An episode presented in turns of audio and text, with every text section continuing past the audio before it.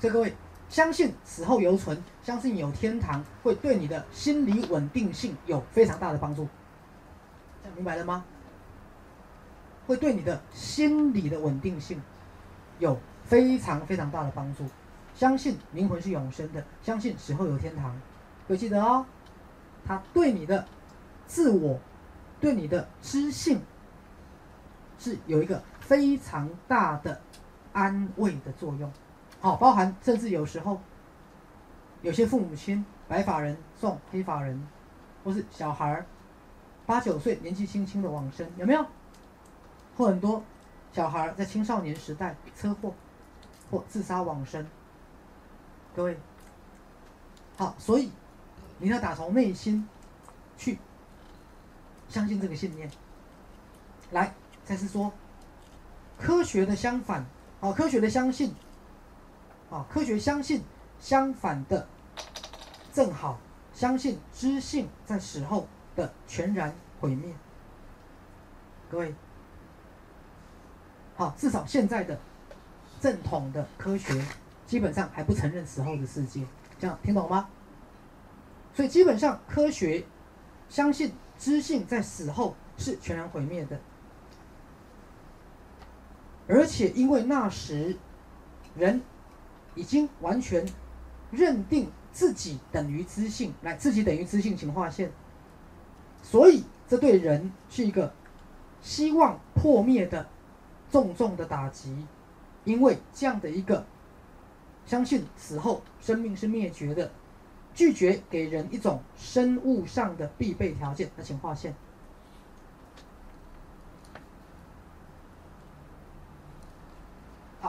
各位，赛斯说的是生物上的必备条件的哦。好，我再举个例子，曾经看过一个哲学家讲过一个理论，一个存在主义的哲学家说，人之所以还没有真的成熟跟长大，是人拒绝相信死后一切都不存在。人的痛苦，人还怀着所有的幻灭的幻想，是因为人。始终不相信死后一切都不存在的。只要你真实的面对这个事实，你才能真正的面对生命不可承受之轻。知道我在说谁了吗？生命不可承受之轻的作者啊！来，谁？大声一点！让学士叫你大声一点，就表示你说对了，所以叫你再大声一点嘛。你越说越小声，来，大声一点。对，米兰昆德拉，他是存在主义的哲学家，跟一个世界闻名的作家。他的著名理论就在于，人之所以还在痛苦，就是因为人拒绝接受死后一切都不存在。因为我们还有存在这个幻想，各位，这就是存在主义，明白了吗？这就是存在主义。好，再次说，不管今天科学造福了人类多少。各位仔细听哦，学士要讲重话喽。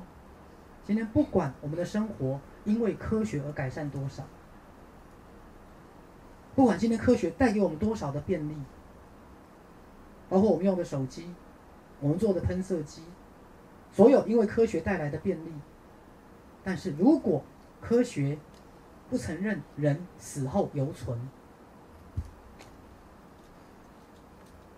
各位，来。你们想想看，正因为人们目前是多么的崇拜科学，可是如果生命的确死后是存在的，各位仔细听哦，如果生命的确死后是存在的，灵魂的确是永生的，但是我们现在全世界人类这么仰慕的、影响我们这么深的、带给我们这么多好处的科学，却从来不承认它，你觉得你的心情是什么？所以我老实告诉各位，目前的人类是错乱的。明白了吗？包括因着科学而演变出来的医学，救了多少人的命？可是，不管是科学及其衍生出来的医学，却从来没有公开承认人死后留存。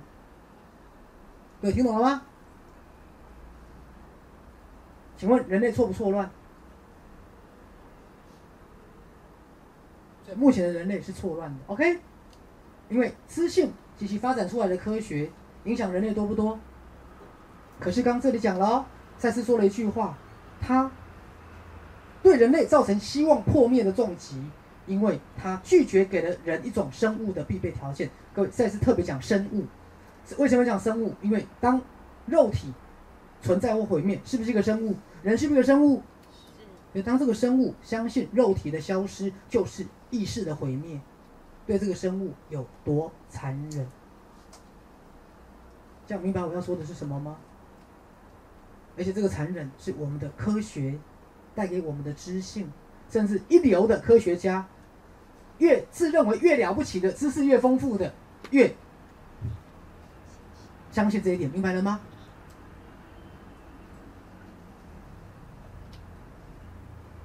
好，我记得以前我有个学生，好，在美国的研究所念书，好，那时候刚好与神对话出来，好，那个教授还是一个心理学的教授，好，就拿着与神对话跟同学说，像这种伪科学，所有的不屑，明白吗？所有的不屑，在正统的科学的眼中，那些东西根本就是怪力乱神，哎。好，我回到刚讲了，所以当目前人类是这么的仰赖科学，以及因为科学而演变出来的种种发达的医学，所以医学是不是要拯救人命？嗯，是。各位，这就吊诡了哦。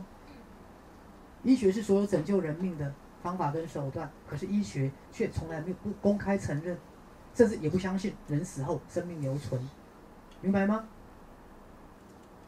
所以演变出来，我们现在的医学过去就是完全把人救活，不管其所有的生活品质，明白吗？